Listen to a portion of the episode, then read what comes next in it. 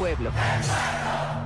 Ir a la Copa Mundial de la FIFA Qatar 2022 nunca había sido tan fácil. Participe en las dinámicas que te harán el afortunado ganador de un viaje doble todo pagado. Viaja a la Copa Mundial de la FIFA Qatar 2022. En Valladolid, Servicios Financieros, tienes el respaldo que necesitas.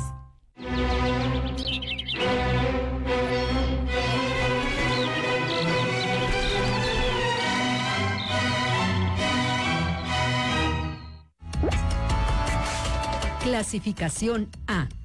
Apto para todo público.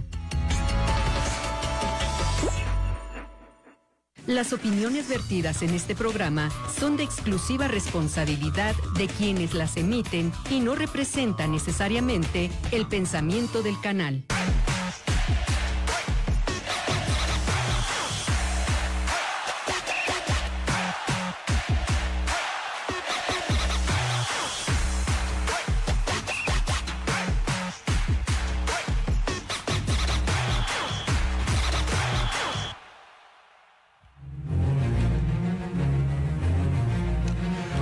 Amigos de Ecos del Quinceo, el cerro de tus pasiones? Mi nombre es Marco Malvido y les doy la bienvenida a este su programa favorito en el deporte michoacano.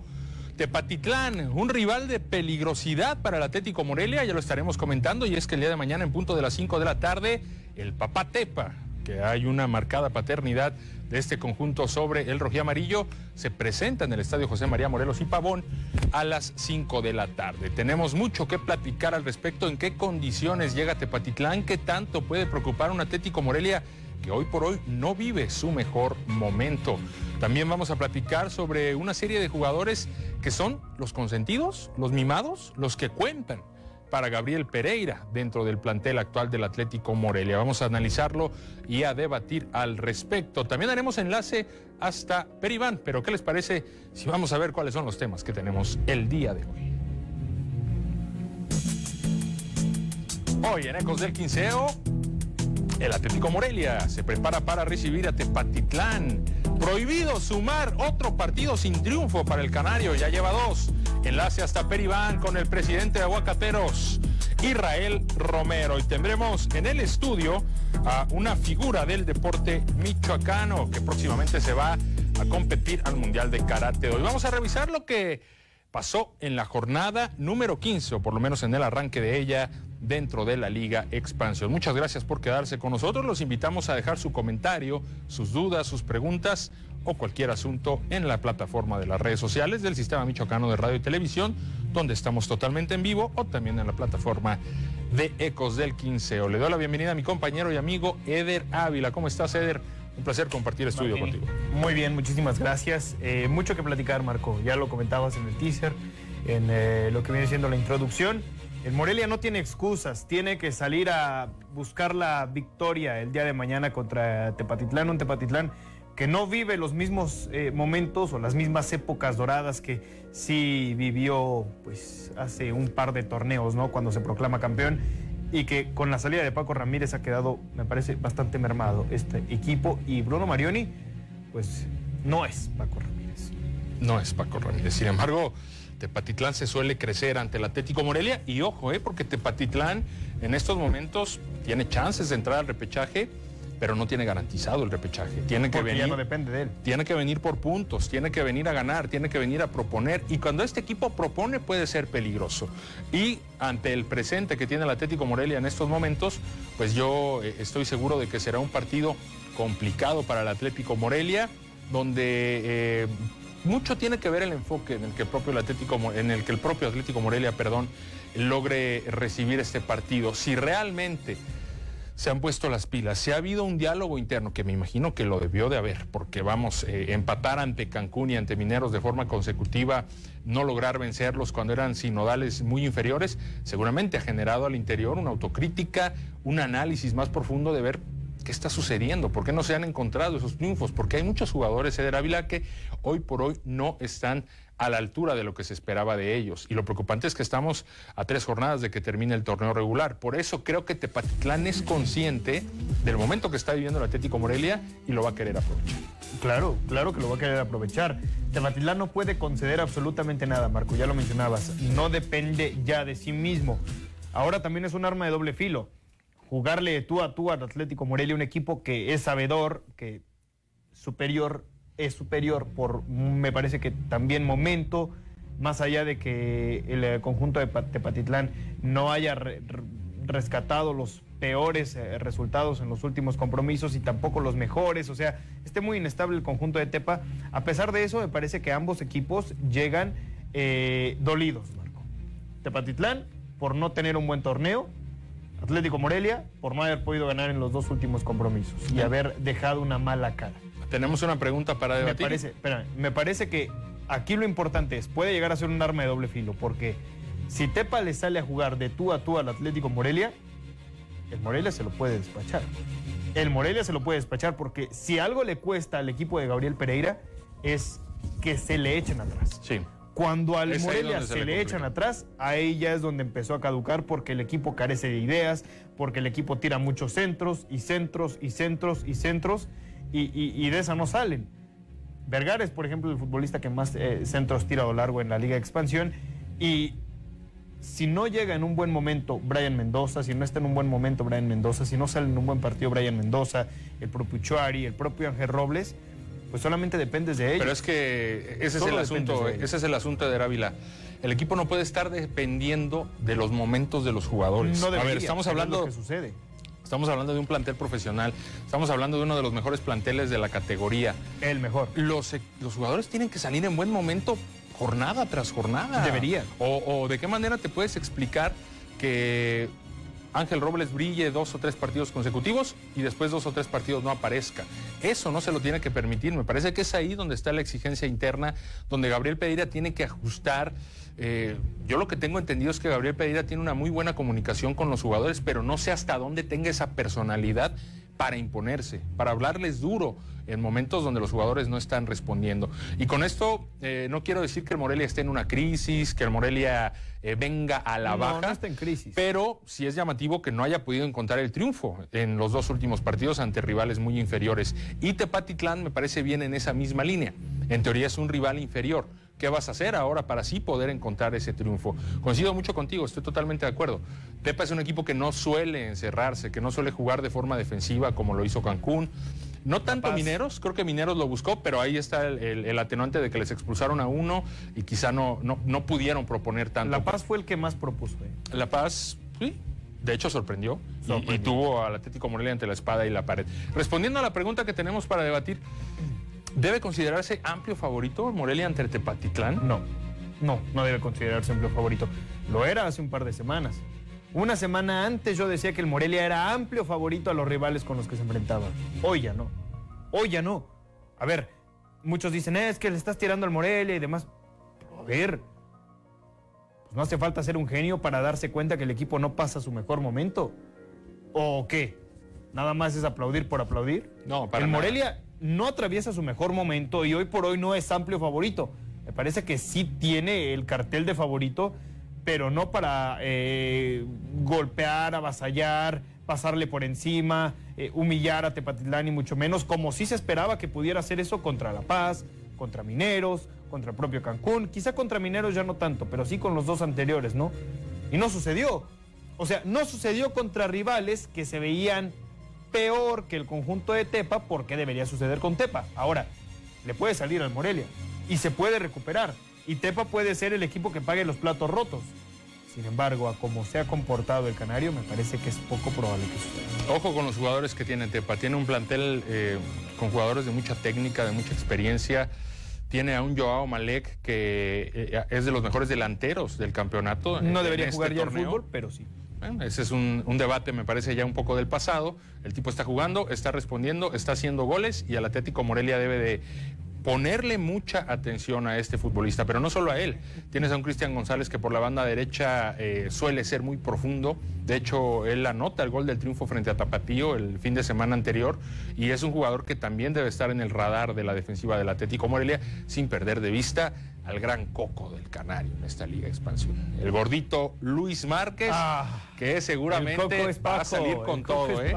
Seguramente va a salir con todo. El tipo se motiva cada que ve al Atlético Morelia enfrente. ¿Crees Eh, que ya trae algo en contra del Morelia? no lo sé, eh, pero recuerdo aquella gran final. Tú la recuerdas. eh, El Estadio Morelos estaba Sí, no, repleto. se, se la pasó Se me- calentando a la gente. se metió contra él y él en vez de achicarse genera la jugada del penalti que termina dándole el título al conjunto de Tepatitlán. Es un futbolista con mucha personalidad. Yo sé que tú estás en contra de los jugadores que no tienen una figura atlética, que no son eh, eh, poco atletas propiamente.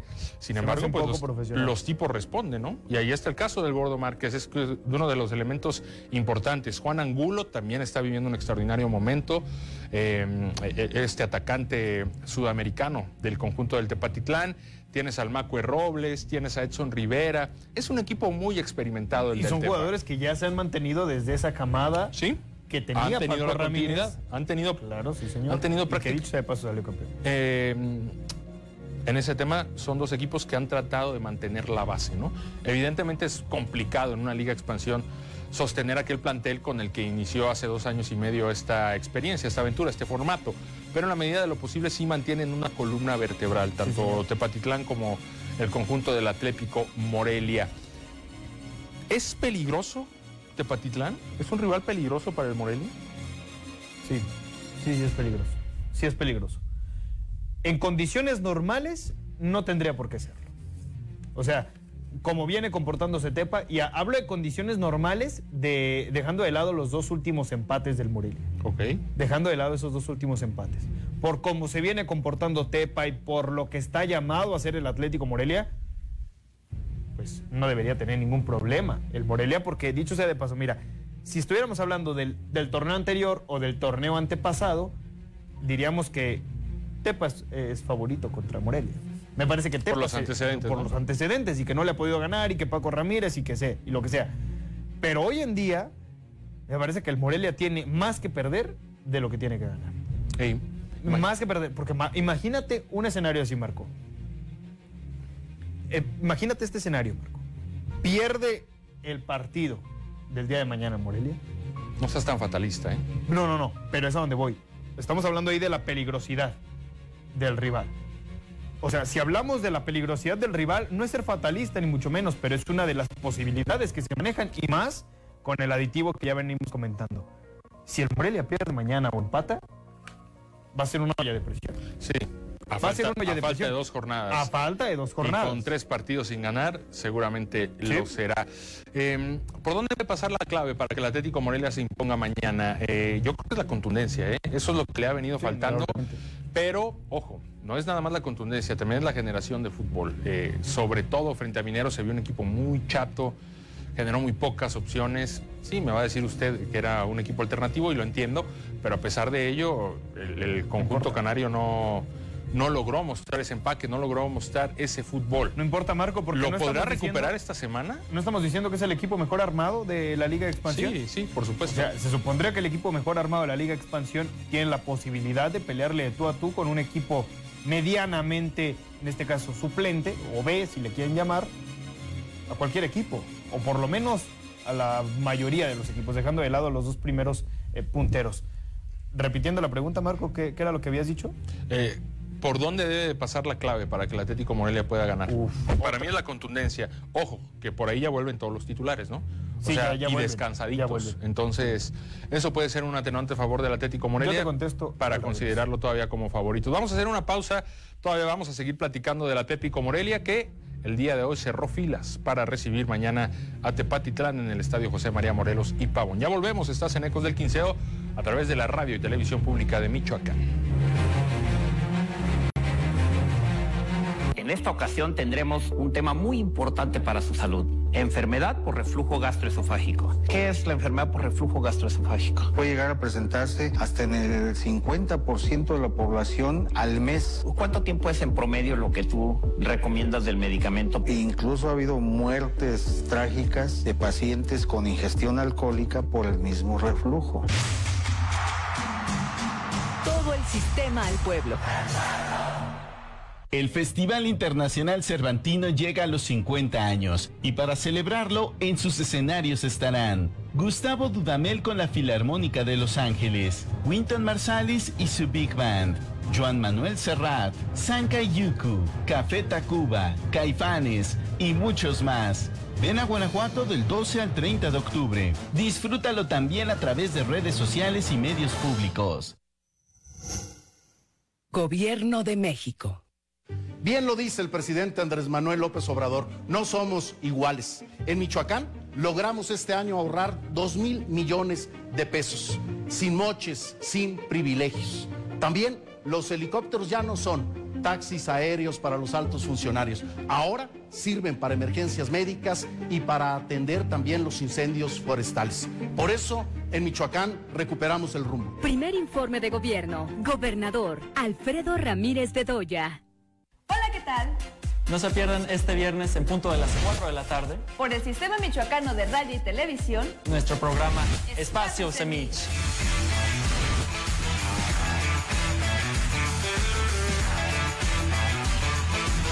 Recuerda, viernes 4 de la tarde. Espacio Semich.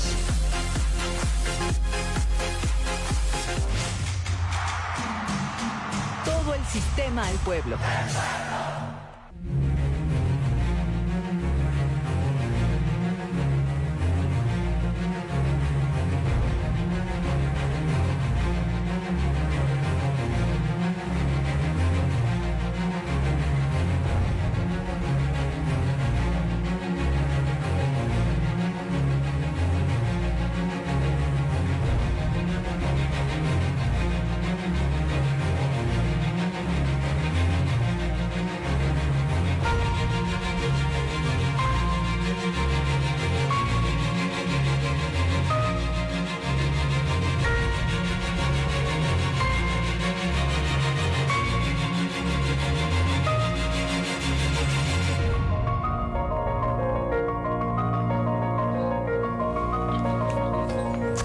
Noche, debate nocturno de lunes a jueves eh, a las 10 de la noche a través de la plataforma de Facebook y YouTube de Ecos del Quinceo.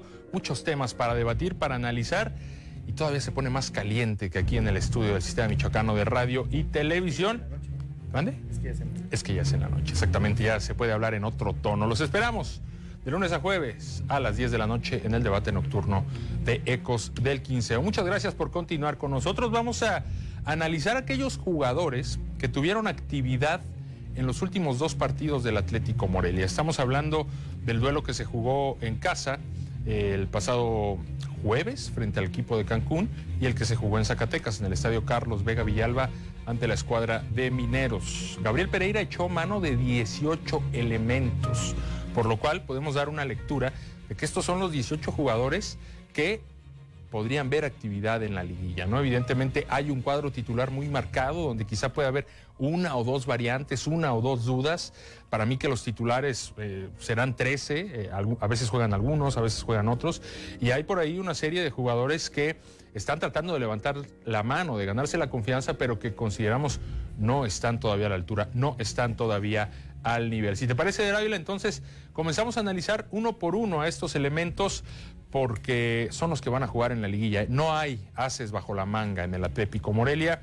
Me parece que de aquí, de estos 18, más allá de que el plantel sea de 24 o 25, serán los que tendrán actividad en la liguilla, a menos de que alguno de los que todavía no han sido tomados en cuenta tenga un cierre de torneo fenomenal en los entrenamientos y empiece a ganarse minutos. Esta jornada tenía truco, estaba trucada, porque básicamente cuando Gabriel Pereira menciona que no va a tener oportunidad de repetir el cuadro de titular que jugó en aquel jueves contra el equipo de Cancún, es decir, no va a jugar el jueves y después el sábado el mismo cuadro, le abría la puerta a muchos jugadores para ser tomados en cuenta, sobre todo en la liguilla. Por eso estos 18 jugadores que están aquí, me parece que son de los que va a echar mano Gabriel Pereira y los demás, gracias, nos vemos el próximo torneo. Sigan entrenando porque hasta el momento no rinden lo que les eh, eh, amerita un equipo como el Morelia y en este caso lo que les pide Gabriel Pereira. Bien, pues vamos a revisar quiénes son estos 18 elementos. En la portería no hay competencia, ¿eh? Si Sebastián Huerta no jugó... Ramírez. si Sebastián Huerta no jugó frente a Mineros, aún en un mal momento de Santiago Ramírez, porque hoy existe desconfianza otra vez en el guardameta, no va a jugar nunca Huerta. Entonces, el dueño absoluto de la portería es Santiago Ramírez. Y no sé, no sé qué tan positivo sea que no tenga competencia Eder Ávila, porque el tipo viene a la baja. ¿eh? En lo absoluto es positivo. Viene a la baja al menos en esta última semana. Creo que ha tenido una eh, levantada de nivel con relación a la pasada campaña, que fue cuando más se equivocó, cuando tuvo algunos eh, problemas realmente cruciales y ha tenido un par de errores. En este último todavía tuvo un error, sin embargo, ninguno de los errores, salvo uno, ha subido al marcador. Eso es un punto a favor de Santiago Ramírez, pero tiene que recuperar el nivel ya. Que no tenga competencia. Pero estás de acuerdo es que mala. hoy por hoy no terrible. está en su mejor momento. No, no, no, indudablemente no O está. en su sea, mejor no momento. está eh, como hace dos torneos donde cometió muchas pifias. No pero, está, pero tampoco está tan bien como en el primer torneo, por ejemplo, donde salvó muchas veces al Morelia. Y no tiene competencia. O sea, es lo que digo. Si Huerta ni siquiera en ese partido contra Mineros, donde hubo tanta rotación, tuvo posibilidades, Santiago Ramírez tiene el arco asegurado. Y que venía de estar tocado aparte, Ramírez. Exactamente, traía molestia. Entonces, pues ahí no hay discusión, no hay competencia. Santiago Ramírez es el amo y señor de la portería y él evidentemente, salvo alguna suspensión, salvo alguna lesión mayor, pues no sería el responsable de los tres postes. Vamos a continuar ahora en la zona defensiva, donde me parece eh, ¿Cumple Miguel, Velázquez? Miguel Velázquez se ha ganado ese lugar como titular, como lateral por derecha. A veces lo utiliza como carrilero, un poquito más adelantado, aprovechando ese ir y venir constante que tiene Miguel Velázquez, que suele llegar muy bien a línea de fondo y que de repente ahí es donde se le ha criticado un poquito más, ¿no? La resolución, la toma de decisiones, que si sus centros son buenos, son malos, pero es un tipo que siempre está eh, pujando hacia el frente, ¿no? Eh, yo me imagino que los rivales normalmente suelen preocuparse por el Taco Velázquez porque descuida mucho su zona y busca ser profundo. Entonces, No, y también el sentido defensivo, que era lo que mencionas. entonces el Taco Velázquez, pues fijo, ¿no? Como titular. Porque pues tampoco hay otro, tampoco hay otro. Me parece que Irving eh, Zurita tampoco cumple en lo absoluto. Y es otro de los futbolistas que estaban llamados a cumplir. Es que llegó como refuerzo. Una, una posición que había sido, en este caso, eh, perdida con la eh, salida de su tocayo por apellido. Y que hasta el momento me parece que ni el tocayo por apellido, que ahorita está en el equipo de Venados, ni este han rendido lo que se En La Paz, de ellos. a La Paz se En La fue Paz, perdón, en este Ulises caso. Zurita. Ulises Zurita, ¿no? Entonces, Que Irving el tiene... Taco Velázquez tampoco tiene competencia por ese costado. que Irving Zurita pues tiene el atenuante de haberse lesionado, ¿no? Él, en la pretemporada sufre una lesión muy fuerte, realmente vuelve al 100% hace tres o cuatro semanas, lo cual ha complicado su continuidad, ha complicado eh, verlo ya en un buen nivel. Yo le pondría asterisco, un signo de interrogación por ese tema, ¿no? Ver qué tanto puede evolucionar, ver qué tanto puede evolucionar en los próximos minutos. En los próximos partidos, perdón. El suyo Ledesma y Milke fijos, ¿no? Eh, Fijos, es la dos. dupla titular Sí, central. claro. Y ya lo dijo Pereira, que son dos de los mejores centrales de la liga. Sí, y me parece que ahí no tiene problemas. Mario Trejo también tiene que ser titular firme, a pesar de que Kenneth Jaime ha venido sumando minutos, lo cual me parece bastante importante. A menos de que en cierto momento quiera meter ese ajuste Pereira de poner al Taco Velázquez como carrilero, ahí es donde podría entrar Kenneth Jaime, ¿no? Que me parece ha estado a la altura. Sí. Pero no como para quitarle la titularidad ni al Taco ni a Trejo como laterales. No, pues es que aparte te topas con dos hombres, me parece que sí está por encima el Taco Velázquez y Mario Trejo tiene más experiencia. Me parece que es el mejor lateral que tiene el Atlético. Pero Guatemala. Jaime cumple, ¿eh? y es un tipo que seguramente va a tener minutos en la liguilla. Sobre todo, insisto, Ta- Taco Velázquez te puede dar esa posibilidad de usarlo más adelantado y ahí Kenneth Jaime podría tener cabida. Luis Ernesto Pérez, Marco Malvido. Melgarejo ah, Rodrigo Melgarejo. fue titular frente a Zacatecas, pero ha sido el único partido donde ha sido titular. Sí, ¿eh? pa- para mi ver no cumple. Para mí, para mí ver si cumple, pero no ha tenido posibilidades porque tiene adelante a Ledesma y a. Sí. Solamente que en Puede algún momento que Pereira mano de él, ¿no? Pero- quiera meter otra vez línea de cinco, pues ahí tendría cabida el paraguayo. Luis Pérez, inamovible, el péndulo del equipo, el- la piedra angular del equipo en medio campo, un tipo que te aporta en defensa, que te aporta en ataque, muy poco que agregar sobre la performance de Luis Pérez, que es un titular fijo y debe de ser un titular fijo en la contienda final por la liguilla. Jesse Zamudio, no le gusta a muchos. A mí, por ejemplo. Pero el tipo ha metido dos goles en los últimos cuatro partidos. No nos O sea, podemos dejar. Ha tratado de aprovechar sus posibilidades. Claro que las ha aprovechado, No. cosa que por ejemplo Abella no ha hecho y se le tiene que rendir lo que lo, lo- lo positivo que puede haber. Lo veo siendo recambio a Zamudio. Puede ser de cambio, un eh, futbolista veo siendo que recambio. de cambio, que le dé y sobre todo que se aproveche cuando los centrales, eh, la dupla de centrales del equipo rival o la tercia, dependiendo de cómo juegue, esté desgastada. Ahí puede entrar Jesse Zamudio y ser uno de los futbolistas de los cuales tiene banca el Atlético Morelia, de los cuales confía Gabriel Pereira de que le pueden cambiar un partido. Lo ha hecho en dos ocasiones. Se ha ganado la confianza. Por lo menos de ser un cambio. Por lo menos el do de Por lo menos de jugar más minutos de lo que lo hizo en las primeras 10 jornadas. Sí, que lo ha prácticamente dado, estaba lo ha borrado, dado, ¿no? Alejandro Andrade, No, no, nada que decir nada sobre él. eh, Que, que mira, yo también... pieza firme como titular en la firme, Le hace contención. falta mejorar mucho. ¿En- le hace falta ¿En mejorar qué, mucho. ¿En qué aspecto? En cuestión de, de experiencia, simplemente, o ofrecerse más. Porque a veces sí a mí lo me parece muy maduro para su edad, ¿eh? es muy joven. Tiene, tiene mucho talento, mucho potencial. Y hoy por hoy, un eh, Mejía no ha podido ganarle la titularidad a, a Alejandro Andrade. Sin embargo, a mí sí me gustaría verlo, porque es, es la labor del mediocentro. Ofertarse más para sus compañeros, tanto en defensa como en ataque. Ir siguiendo la jugada muy de cerca. Y me parece que en muchas Yo ocasiones considero- sí lo he pescado y he hecho anotaciones de que no está eh, ofertándose constantemente. Deja, sigue la jugada, pero la sigue a distancia. Yo considero que no Pereira, le ha quitado esa responsabilidad de ir al frente. ¿eh? Eh, No con, con el ir y venir que atrás. tiene Pérez, con el ir y venir que tiene Pérez, Alejandro Andrade lo deja fijo ahí. William Mejía ha tratado de meterse en, en la confianza. William Mejía ha tratado de entrar en ese ritmo que tuvo hace ya tres torneos con el Atlético Morelia, pero no ha podido. Seguramente jugará, seguramente tendrá minutos, pero entrando de cambio cuando haya que guardar un marcador. Sí, puede ser el doble pivote incluso con, con, con Andrade. Sobre todo cuando el equipo esté en ventaja, lo veremos en acción. Uchuari. Johnny Uchuari va a ser titular. Ahí es de las dudas, ¿no? Porque, insisto, arriba tienes como para quitar a un jugador y de repente poner a otro dependiendo del rival. Y con Uchuari lo ha hecho, lo ha rotado, lo ha dejado en la banca un par de partidos, ha sido titular en otros tres. Me parece que el tipo ha respondido y será de la gente importante en liguilla. La Cobra Mendoza, el, hoy decir. por hoy el 9 de confianza de Pereira, ¿no? Sí, nada que decir. Vamos a ver cómo regresa después de la suspensión y tendrá que eh, mentalmente estar eh, pues más concentrado para no dejar en inferioridad numérica a su equipo, tal como sucedió en el partido frente a Cancún. Jaciel Ruiz ha tenido destellos nada más en el torneo. ¿eh? No termino por entender si lo podemos considerar como titular o si es un cambio No, de lujo no, para no, el. Morelia. No, tampoco de lujo. Tampoco de lujo. Si sale en su día, Para mí ver tampoco de lujo. Pocos jugadores en el plantel tienen la visión y la pegada y la técnica para filtrar pases entre líneas como Jaciel. Me parece que tiene condiciones, pero hasta el momento todavía no ha cumplido. O tan, vara, tan, tan, tan baja es la vara del Morelia. No, su torneo anterior fue mucho mejor que este, ¿eh? de Jaciel Ruiz. Sergio Vergara. hizo gol ya. Después de la lesión había estado bastante bajo de nivel. Vamos a ver si ese gol de penalti frente a Zacatecas provoca ver la mejor versión de Vergara, la que vimos durante aparecer, los primeros aparecer siete, ocho eventualmente. partidos. Sí. Diego Abella.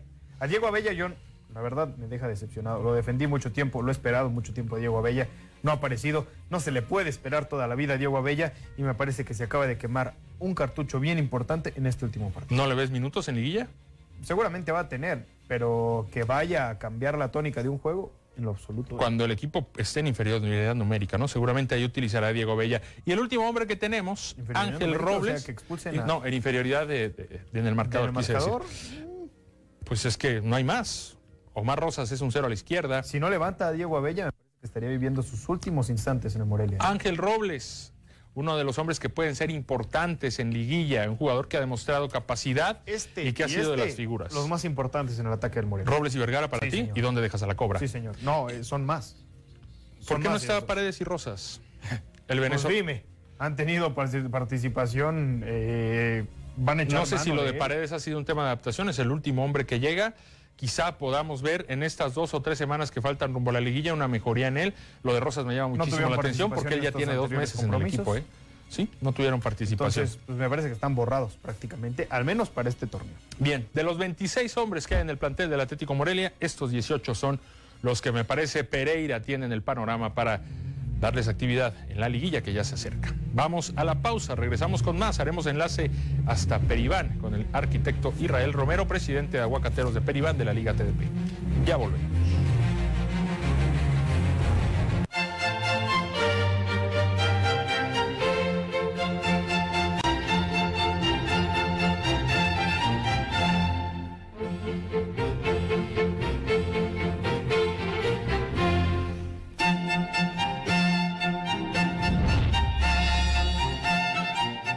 Recuperamos la relación con nuestros pueblos y comunidades indígenas. Ya son 24 comunidades indígenas en Michoacán que tienen autogobierno y presupuesto directo. Por primera vez en Michoacán, un gobierno los reconoce como el cuarto nivel de gobierno. Ahora Después de muchos años, las comunidades disfrutan de recursos para seguridad y para obras de infraestructura. En Michoacán recuperamos el rumbo. Primer informe de gobierno. Gobernador Alfredo Ramírez Bedoya. ¿Sabes cuántas empresas hay detrás de estas vacaciones? Las de autobuses, restaurantes, hoteles. ¿Lo ves? Las empresas son parte importante de nuestra vida. Además, generan 8 de cada 10 empleos. Somos millones de empresarios y colaboradores trabajando para que a todos nos vaya mejor. Voz de las empresas. Consejo de la Comunicación. Aunque su vida es el drama, tiene una sonrisa contagiosa. Es actriz, directora de escena y dramaturga. Y ya el último día les cuento, ¿no? Que la llave es la pasión. Tiene que ser con pasión, ¿no? Ganadora del Premio Nacional de Dramaturgia escrita por mujeres. Rita Gironés Blanco. Hoy con nosotros en La Fogata.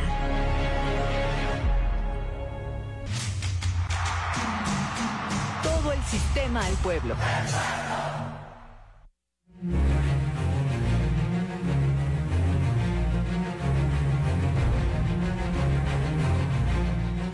Muchas gracias por continuar con nosotros. Tengo una invitación para todos nuestros amigos que están en el ramo de la odontología, ya sean estudiantes o profesionales ya dentro de este ámbito. Y es que en Sentident, tu depósito dental de confianza en Michoacán, puedes encontrar el más amplio surtido en el material que necesitas para desarrollar de mejor manera tu labor. Puedes visitar la página web donde encontrarás el amplio catálogo www.depositodentalsentident.com. Ahí puedes hacer tu compra en línea e incluso hay envíos gratis hacia donde estés si tu compra es mayor a 1.900 pesos. Así que ya lo sabes, Depósito Dental Sentident, tu depósito dental de confianza en Michoacán. Si tienes un consultorio dental, si estás estudiando odontología, ya sabes a dónde acudir, Depósito Dental Sentident. Y bueno, le damos la bienvenida al arquitecto Israel Romero, presidente de Aguacateros de Peribán, este conjunto que viene en lo alto del grupo 11 de la Liga TDP MX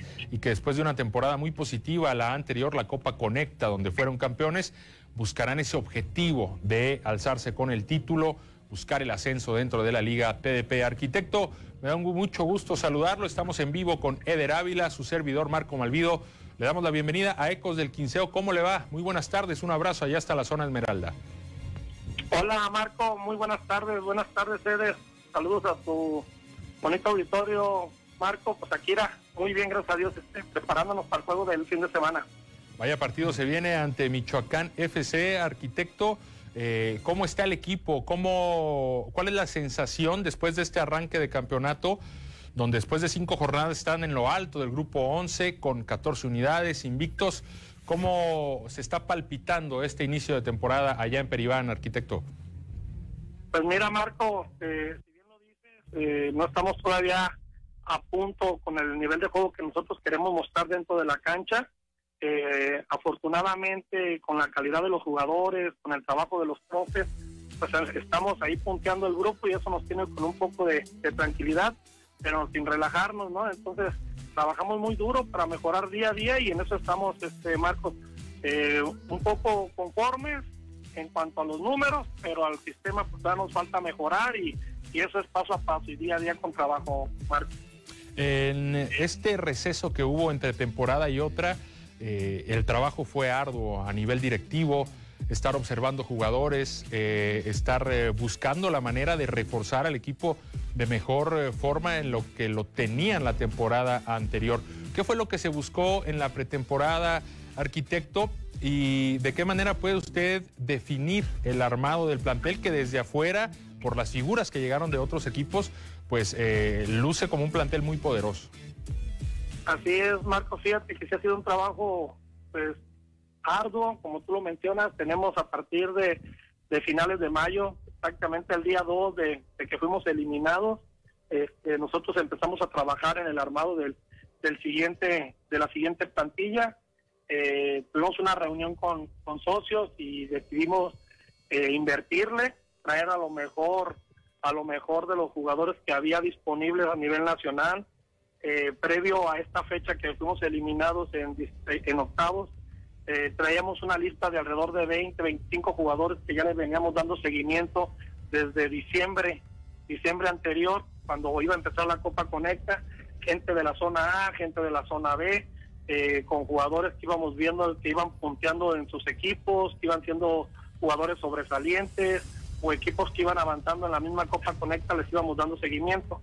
De esta plantilla de 20, 25 jugadores, prácticamente empezamos a tener comunicación con ellos durante la temporada y después de que quedamos eliminados, pues reforzamos o apretamos el, tema de la comunicación y, y, prácticamente hacer la invitación formal y la propuesta de trabajo para venir a Aguacateros. De esta lista de 20, 20 25 jugadores, logramos traernos alrededor de 18 jugadores, gente muy interesante, entre ellos capitanes o líderes en sus equipos. Esto estoy hablando, eran seis, seis, seis capitanes en, sus equipos, que eran equipos protagonistas en, en la liga. pudimos traernos al campeón goleador de la liga, ¿no? Entonces, este, de esa manera armamos el equipo, prácticamente tenemos una plantilla de 28, 29 jugadores muy competitiva, eh, el cual de repente pues genera mucha competencia entre ellos mismos y mucho roce, ¿no? Entonces, pues prácticamente este proyecto se hizo para ascender, hizo para ascender y, creemos que ha sido un poco complicado el acoplamiento, pero sabemos que la temporada es larga y queremos llegar de la mejor manera pues a las instancias importantes que viene siendo la Copa Conecta y la liguilla de la, la liguilla de la de la misma el mismo torneo de, que permite el ascenso. ¿Qué tal Israel? ¿Cómo estás? Te saluda Eder Ávila. Eh, quiero preguntarte, ¿qué es lo que le has pedido al cuerpo técnico y también a los jugadores en este eh, torneo, en el torneo actual? Es decir, cuando antes de que comenzara, ¿qué fue lo que le pediste tú a los eh, jugadores y cuerpo técnico, tomando en cuenta la manera en la que se ha reforzado, se ha administrado y el papel que tuvieron en el torneo anterior? Pues mira, como en tema de valores, responsabilidad, trabajo y y, este unión, ¿no? Aquí el tema de, del trabajo, la disciplina, eh, la mejora continua, esa no es negociable en cuanto a los trabajadores o los partícipes del, proyecto, hablando de la misma directiva y cada uno de los colaboradores. En tema de números, en tema de, metas, pues prácticamente es el ascenso y buscar el, el bicampeonato de la Copa Conecta, Eder. Muchas gracias, gusto saludarte. Arquitecto, eh, ya prácticamente para despedirnos, me gustaría hacerle esta pregunta. Hace tres años no existía un proyecto profesional en Peribán. Eh, empiezan a entusiasmarse, esta es su tercera temporada, han hecho una apuesta importante por darle desarrollo a los jóvenes de Peribán, porque también hay que mencionar que dentro de este plantel hay mucha gente local, lo cual me parece algo sumamente positivo. ¿De qué manera ha impactado en Peribán, en toda la zona Esmeralda, el proyecto de aguacateros? ¿De qué manera se ha involucrado eh, los empresarios, la afición? ¿Cuál ha sido lo positivo, más allá de los logros deportivos, quizá un poco más en lo social, de la llegada de este club y de la fuerza que ustedes le están dando para impulsarlo con eh, objetivos importantes como es ascender? Sin duda alguna, Marco, es sensibilizar a cada uno de los socios eh, de que tenemos que ser partícipes en nuestra comunidad, eh, la sociedad nos ha brindado eh, grandes oportunidades a nosotros como empresas, nos ha hecho crecer y de esta manera, pues con esa sensibilidad queremos regresarle algo a nuestra comunidad, algo a nuestra gente que, que de repente trabaja con nosotros, colabora con nosotros, consume nuestros productos. Entonces, de esta manera queremos brindar una oportunidad en lo profesional, en lo deportivo, específicamente en el fútbol para los chavos de la, de la región. Estamos armando un equipo muy competitivo, para no desanimarlo, ¿no? En un principio decíamos pura gente local, pero nos iban a llenar la canasta de goles, no, no estábamos preparados y creíamos que iba a ser un golpe psicológico tanto para los mismos jugadores, ¿no? Entonces vamos preparando gente que viene entre los 15 y los 17 años muy fuerte, ya con un proceso de dos años y que seguramente el siguiente año serán referentes en la liga, así lo estamos apostando este nosotros, Marco. Coménteme rapidísimo, Arqui, antes de irnos a la pausa, ¿es un partido especial frente a Michoacán FC el sábado? Pues mira, ellos lo han hecho especial, para nosotros no hay rival débil, ¿no? Nosotros no subestimamos a ningún equipo, ellos han metido pues mucha publicidad, mucha mercadotecnia, de repente hay jaloneo en redes sociales por, por todo lo que publican, nosotros somos muy mesurados, este, el dueño es muy amigo mío, pero sí, pues sí hay un, un poco de, de rivalidad deportiva, digámoslo así, y ellos lo ven como, como el rival a vencer a Aguacateros y pues vamos con todo. Nosotros vamos con todo y si ellos los quieren manejar como clásico, pues nosotros lo aceptamos, no no pasa nada. ¿Le van a meter alguna apuesta ahí con el dueño de Michoacán FC? Estamos abiertos, ya estamos en las negociaciones con el buen Ricardo Olmo. Venga, arquitecto, le mandamos un abrazo a la distancia y ahí nos vemos el sábado en Pátzcuaro.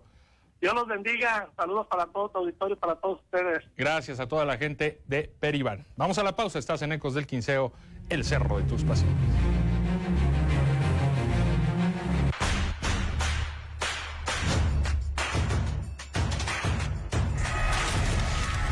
Algo para divertirme y lo encuentro más en internet, en todas las plataformas digitales que hay ahorita. Y hay mucha variedad. Lo que veo que hay en televisión que he notado que siguen siendo como los programas mañaneros. Como que esos quedaron atrás. Yo creo que cambiar por otro tipo de programación. Pues yo veo muchas series y películas, pero no van llegando las nuevas. Eso es una de las cosas que yo tendría.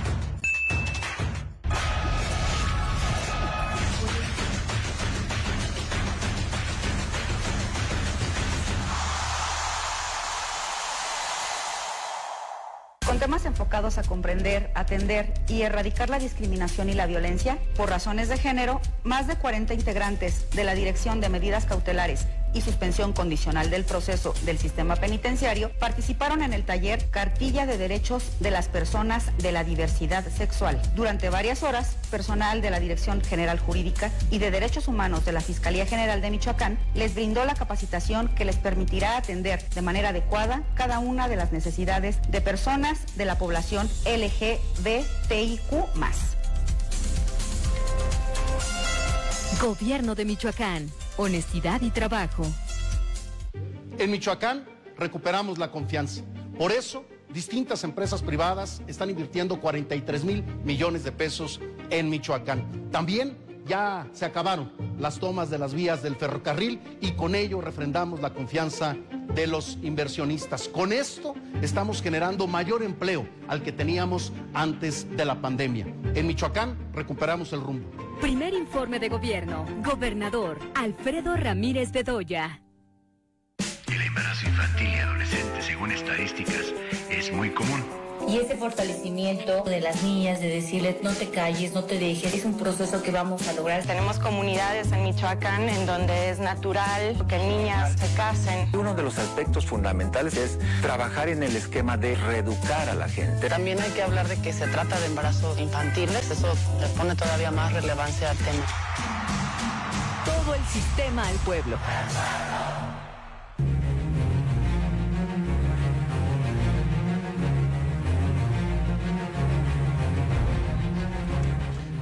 Gracias por continuar con nosotros en Ecos del Quinceo, el cerro de tus pasiones. Le damos espacio al deporte local y al talento michoacano del deporte. Le damos la bienvenida a un joven que tiene toda una vida ya dentro de su disciplina deportiva, el karate. José Merino Hernández, bienvenido a Ecos del Quinceo, el cerro de tus pasiones. Adelante, por favor. Un eh, karateca que está próximo a irse a un mundial de la especialidad, ya ha participado en competencias internacionales y bueno, que nos viene a compartir un poco de su historia como deportista. ¿Cómo estás, José? Bien, bien, ¿y ustedes? Todo bien, muchísimas gracias, gracias, por acompañarnos. Gracias a ustedes. Te invitamos a tomar asiento, por favor. José, ¿cuántos años tienes? ¿Por Eh, qué has decidido tomar el karate do como forma de vida? Tengo 15 años, eh, empecé a la edad de 3 años. De eh, tres años de edad. Eh, una decisión muy interesante porque el karate al principio lo tomé como un pasatiempo, eh, divertirme o hacer ejercicio para salud, pero después lo tomé como un estilo de vida que cambia tu vida echándole ganas.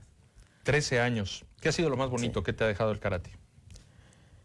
Las experiencias, eh, no solamente en lo deportivo, sino competitivamente, eh, las amistades, el cariño que me han tenido de personas, la confianza que me han tenido, ha dejado muchas experiencias en mí. Platícanos a lo largo de estos 13 años de tu trayectoria y sobre todo en los últimos, eh, ¿por qué te has destacado? ¿De qué manera has logrado dar ese salto en lo competitivo que te ha llevado a representar a Michoacán, que te ha llevado incluso a representar a México?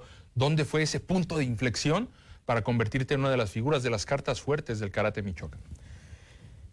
Empecé, una de mis primeras competencias internacionalmente fue en la Liga Profesional de Karate que se celebra todos los años en Mazatlán, Sinaloa. Eh, en esa clasifiqué en kata y en combate en primer lugar en, la, en ambas, lo cual me dio un empuje en lo competitivo eh, y seguir intentándolo, intentándolo. Ya después... ¿Hace eh, cuánto fue esa? En el 2014. 2014. Eh, tendría... Pues hace ocho años ya. Sí, ya. Tenía siete, yo creo. Siete años, a la edad de siete años.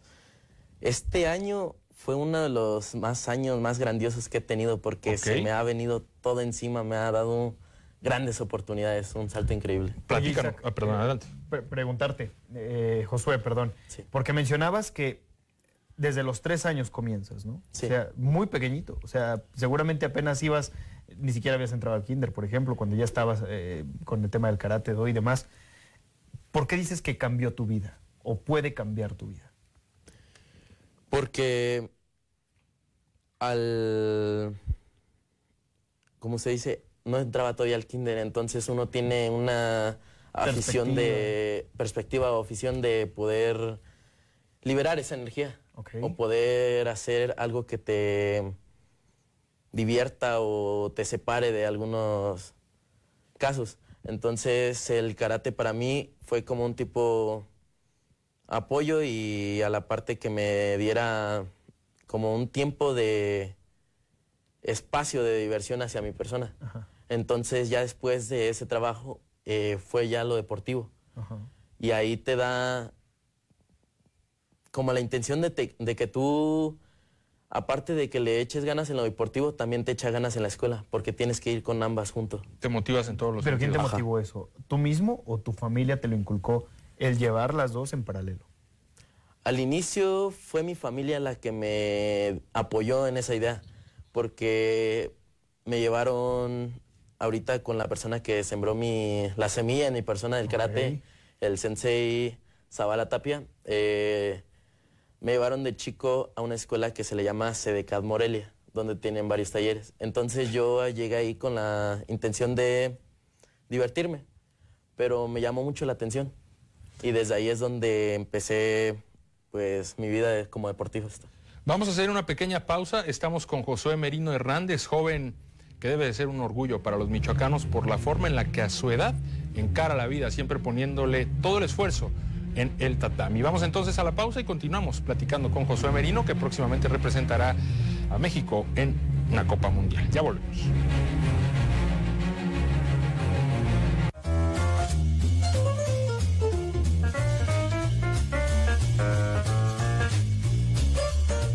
¿Para qué voy a hablarte de mi vida? Las palabras no forman una selva. Son igual que la nieve. Y no puedo vivir en las palabras. El sábado estamos con el sistema de radio y televisión michoacana. Y facilitar que la gente pueda leer más se gane. Todo el sistema al pueblo. Bien lo dice el presidente Andrés Manuel López Obrador, no somos iguales. En Michoacán logramos este año ahorrar 2 mil millones de pesos, sin moches, sin privilegios. También los helicópteros ya no son taxis aéreos para los altos funcionarios, ahora sirven para emergencias médicas y para atender también los incendios forestales. Por eso, en Michoacán recuperamos el rumbo. Primer informe de gobierno. Gobernador Alfredo Ramírez Bedoya. El Poder Judicial de Michoacán ha dado paso firme en diversas acciones para hacer realidad el nuevo sistema de justicia laboral el próximo 3 de octubre. Concluimos concursos de oposición para que las personas con mejores perfiles y más preparadas ocupen los cargos del servicio público. Reforzamos su capacitación y emitimos nuevos concursos para escribiente, actuario, secretario instructor y juez. Avanzamos en la adecuación de espacios para instalar los juzgados. Emitimos licitaciones públicas para adquirir el mobiliario y equipo con las mejores condiciones de precio y calidad. Diseñamos el sistema de gestión para agilizar y unificar procesos administrativos. Cada juzgado contará con dos jueces para atender con prontitud los conflictos entre trabajadores y empleadores, pues será en audiencia pública que de manera directa se escucha a las partes. Por una justicia eficaz y cercana a la gente. Poder Judicial de Michoacán.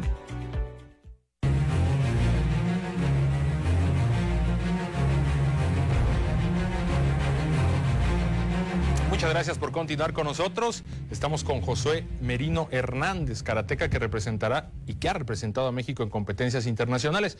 Comentabas en el bloque anterior que este ha sido un año grandioso para ti. ¿Por qué? Sí, eh, a inicios de enero eh, es que empecé en una categoría nueva, en cadetes que cumple la edad de 14 a 15 años. Entonces inicié en Acapulco Guerrero, eh, donde era el preselectivo y el selectivo para el centroamericano de este año, que se tuvo como sede en Bogotá, Colombia. Ok. En el cual clasifiqué y fue a competir, en la cual clasifiqué en quinto lugar. Quinto lugar, ya en Colombia. Sí, en Colombia. Entonces, a lo largo de este tiempo se tiene que hacer como un tipo de varias selectivos para poder conseguir eh, nuestra federación ranking. Ok. Lo cual conlleva a mantenerte en primero y en segundo, que ya cuando vienen con, por ejemplo, el centroamericano, panamericano, te, se clasifica el primero y el segundo. El primero puede ser en ranking y el otro puede ser tanto en competencia o como si no tiene la posibilidad de ir, el segundo en ranking. Entonces, lo cual conlleva a que tiene que estar uno muy activo yendo a competir y competir. Y también logré con, eh, en Zacatecas, no recuerdo muy bien la fecha de este mismo año, clasifiqué para el 21 campeonato panamericano, que es ya todo el continente centroamericano. Ok. De todo el continente, disculpe. Entonces, lo cual conlleva a encontrarse con más países de lo que se podría encontrar Un roce en- mucho mayor, un roce internacional. Sí, ya te puedes encontrar con competidores de mucho más rango. Entonces te eleva que sigas compitiendo para poder mantener un nivel increíble en, el profe- en lo profesional como en el deporte. Oye, Josué, ¿y qué te comentan tus compañeros? Porque pues, eres muy joven, ¿qué te comentan tus compañeros, tus maestros, tus familiares, primos, amigos? Eh, cuando ven que, lo puedo decir, te has convertido, me parece, en un ejemplo a seguir, porque no todos los deportistas llevan los estudios y el, eh, o, o sea, lo compaginan, vamos, el estudio junto con la disciplina que estén practicando. Algo muy habitual, por ejemplo, en el fútbol, en donde la mayoría de futbolistas ni estudios tienen. Pero entonces, en este caso, tú sí lo has llevado, has tenido a las personas indicadas detrás de ti. ¿Qué te comentan? O, eh, pues, al ser ese ejemplo a seguir, básicamente. Sí. Entre mis compañeros, pues todos sí se sienten como que, no, y tú sí le puedes dar a alguien o así, pero en sí el karate no es de pelear, sino de mantener la calma, no ser, mm, pues... No reaccionar ante los impulsos, ¿no? Ajá, no tener impulsos agresivos.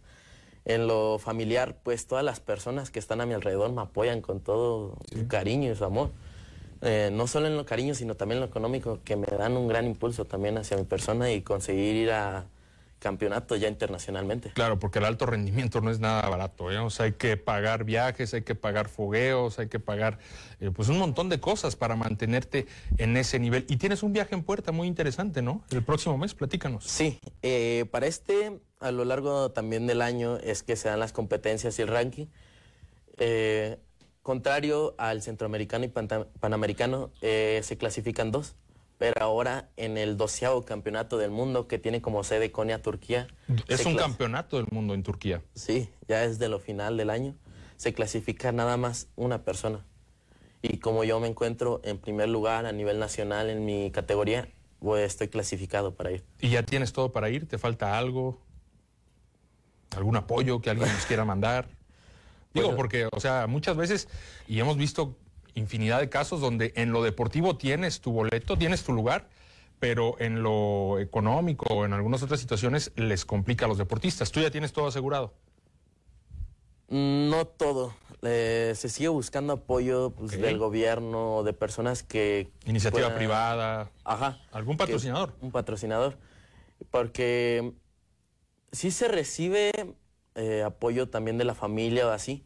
El apoyo, pues casi todo proviene de la, de la familia. Sí. De mi- mis padres, que es en, en lo que ahorita... Pero no hay dinero que alcance, ¿no? Y es muy válido solicitar el apoyo. Yo estoy seguro de que hay muchas personas que pueden estar viendo este programa, sobre todo empresarios, que se puedan llegar a motivar a apoyar a un joven talentoso eh, y que pone en alto el nombre de Michoacán y de México como tú. Así que bueno, ojalá haya esa posibilidad de acercar más apoyos para este viaje y no solo para este, para lo que venga en lo demás. ¿Cuál es tu objetivo en este campeonato en Turquía? En primer lugar, dar todo lo mejor de mí porque todo lo que he hecho a lo largo de estos años ha dado resultado. Entonces, quiero demostrar que puedo dar más, que puedo dejar en México en alto, dar lo mejor de mí. Bueno, pues nos vamos, José. Ha sido un gusto de verdad conocerte, un honor. un joven tan centrado, tan enfocado, tan disciplinado y tan talentoso como tú. Mucho éxito, que te vaya muy bien. Te lo digo, estoy orgulloso de ti. Así que estaremos al pendiente de lo que venga. Ya lo saben, ¿eh? Ya lo saben, hay que patrocinar y hay que apoyar a este tipo de jóvenes. Hay que poner la plata donde vale la pena, porque este muchachito está poniendo en alto el nombre de Michoacán y de México. Eder Ávila, muchas gracias. Bien jugado, Nos vemos mañana. José, gracias y estaremos al pendiente de cómo te vaya en Turquía. Saludos a toda tu familia y a tu profesor Alberto Velasco, ¿verdad? Sí. El profe Alberto Velasco. Gracias a toda la gente en la producción, detrás de cámaras. Súper valioso el aporte. Sin ustedes no sería posible Ecos del Quinceo. Y gracias a toda la gente que nos dejó entrar al corazón de su hogar a través de la maravillosa señal del sistema michoacano de radio y televisión. Nos vemos mañana en punto de las 3 de la tarde aquí en Ecos del 15.